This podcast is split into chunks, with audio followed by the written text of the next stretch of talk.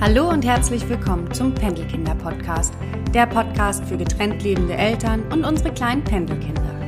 Du bist gerade frisch getrennt oder stehst kurz vor einer Trennung? Dann bist du hier genau richtig. Ich heiße Verena, bin Mama einer wundervollen Tochter, seit sechs Jahren getrennt lebend und keine ausgebildete Therapeutin, sondern jemand, der vor ein paar Jahren in der gleichen Situation war wie du. Ich berichte in diesem Podcast von meinen Erfahrungen und Aha-Momenten, aber auch von meinen Fehlentscheidungen während der Trennungsjahre. Lass mich dich in deiner Trennungsphase ein Stück begleiten. Wie einer besten Freundin möchte ich dir mit Tipps und meinen Erfahrungen deinen persönlichen Trennungsweg erleichtern und friedvoller gestalten, damit auch du, deine Kinder und dein Ex-Partner die Chance habt, eine glückliche und zufriedene Nachtrennungsfamilie zu werden.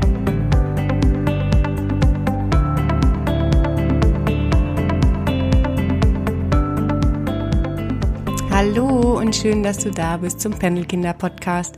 Ich heiße Verena und äh, hatte gerade eine spontane Eingebung, einen Podcast über das Thema Traurigkeit zu machen, das Thema Traurigkeit nach der Trennung, einfach was für Gefühle da hochkommen. Und ähm, ja, irgendwie kam die gerade so über mich. Dieses Bedürfnis darüber zu sprechen, liegt vielleicht daran, dass draußen die Welt gerade so ein bisschen weint, in dem Sinne, es regnet und regnet und regnet und es hört einfach nicht auf.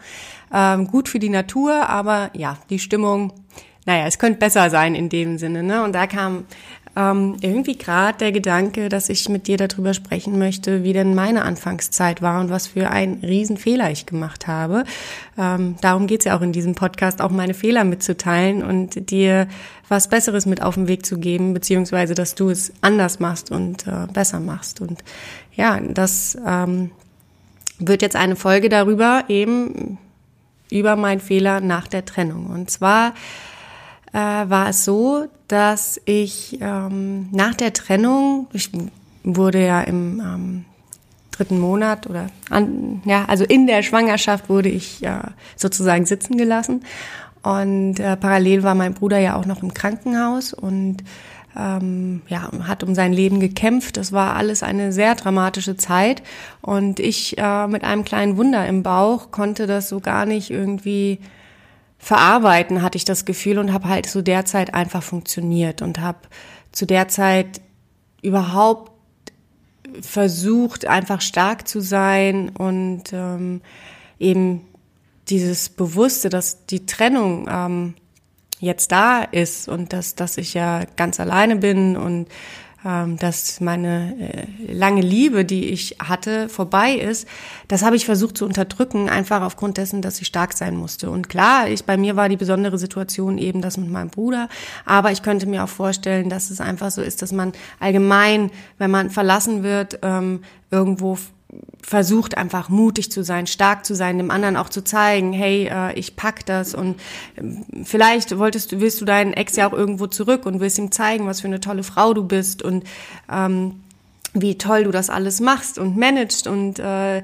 eben immer noch dich super zurecht machst für ihn, weil obwohl du die Power eigentlich vielleicht gerade gar nicht hast, dass du äh, versuchst äh, glücklich zu sein, witzig zu sein, dass du irgendwo einfach ein Schauspiel gerade machst. Oder vielleicht willst du deinem Ex einfach irgendwie mit einem riesen Mittelfinger zeigen, hey, äh, es geht auch komplett ohne dich und wir brauchen dich nicht und deshalb äh, miebst du die Starke, die, die alles wuppt, die überhaupt kein Problem im Alltag hat und wo alles total einfach ist und ja. Oder es kann auch sein, dass du einfach mit dem Thema alleinerziehend irgendwo nicht ganz äh, fein bist und der Außenwelt zeigen willst, dass demonstrativ sich nichts geändert hat, dass es, dass es alles, dass du alles genauso schaffst wie vorher und genauso strahlst und alles ist gut und ähm, ja, nach außen hin einfach irgendwo die starke, tolle ähm, Supermama spielst. Oder den tollen Papa, den, äh, für den das gar kein Problem ist und der einfach mit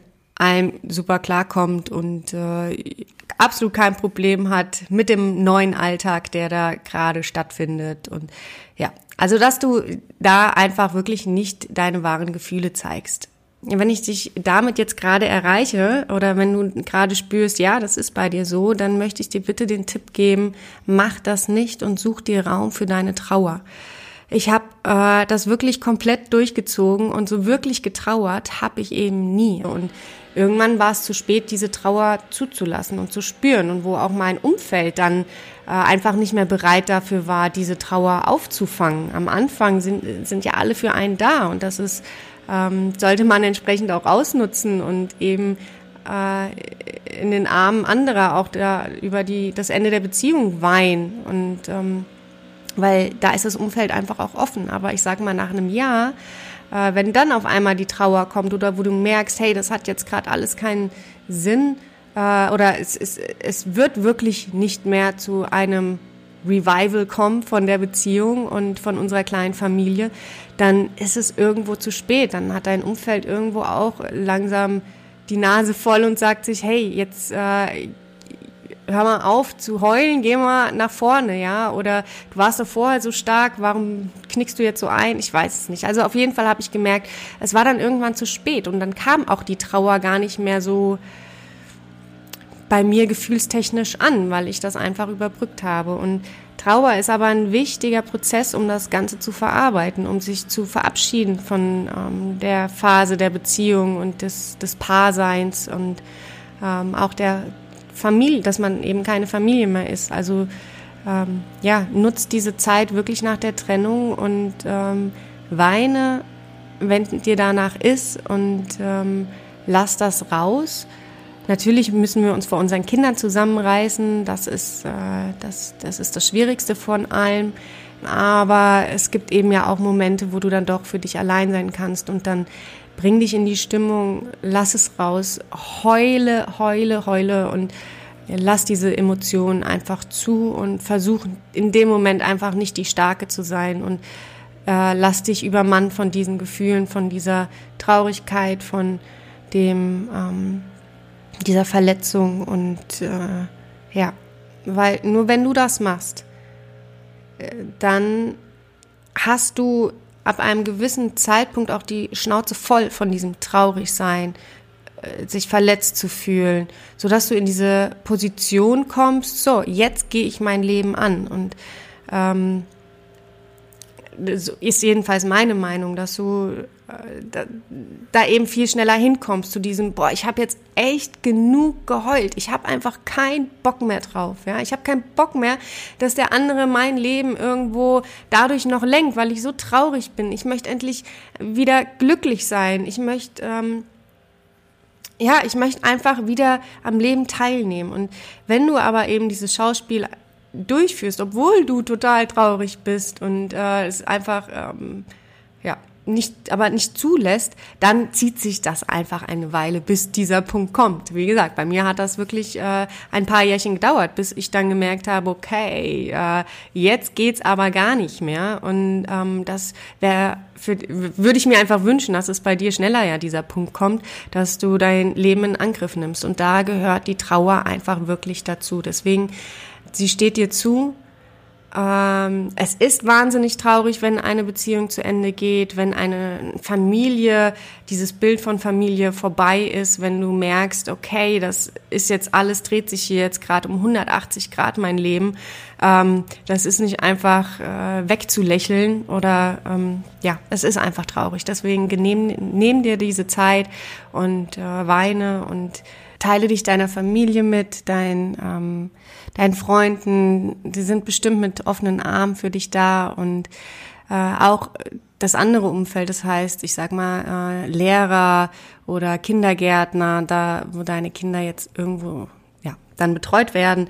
Äh, auch da ist absolutes Verständnis da, wenn es jetzt gerade nicht ganz funktioniert. Ich meine, das, die, die, der ganze Ablauf im, der Alltag, es ändert sich ja alles und da kannst du auf jeden Fall mit Mitgefühl rechnen. Von allen Seiten her kommt dieses Mitgefühl und entsprechend auch das Verständnis, dass du zurzeit nicht 100 Prozent funktionieren kannst.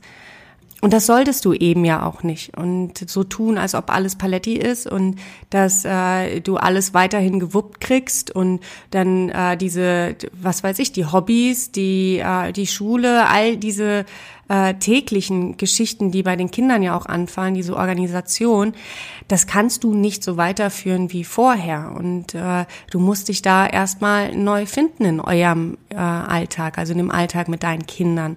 Da fehlt der zweite Part und ähm, der vielleicht die Kinder morgens zur Schule gebracht hat oder der eben ein Hobby ähm, nachmittags übernommen hat, um, um das Kind dahin zu fahren oder dergleichen. Also es geht ja nicht wie vorher und du kannst es nicht auffangen und das verstehen alle um dich rum. Du musst nur offen damit umgehen und äh, ja, und das direkt am Anfang, weil wenn du wirklich jetzt einfach so weitermachst wie vorher und äh, die Starke eben memst und machst in allen Sachen, sei es eben auf der Gefühlsbasis, aber auch, auch auf der organisatorischen Basis, dass du da die Starke spielst. Ähm, das geht für eine Zeit gut, aber das holt dich ein und du kriegst irgendwann einen kompletten Knockout. Und äh, da wollen wir dich, das wollen wir natürlich nicht. Also steh dir das ein, dass du gerade nicht zu 100 Prozent funktionieren kannst, weil äh, es ist ja ganz klar, dein Leben hat sich um 180 Grad gedreht und du bist auf einmal im Alltag alleine mit den Kindern.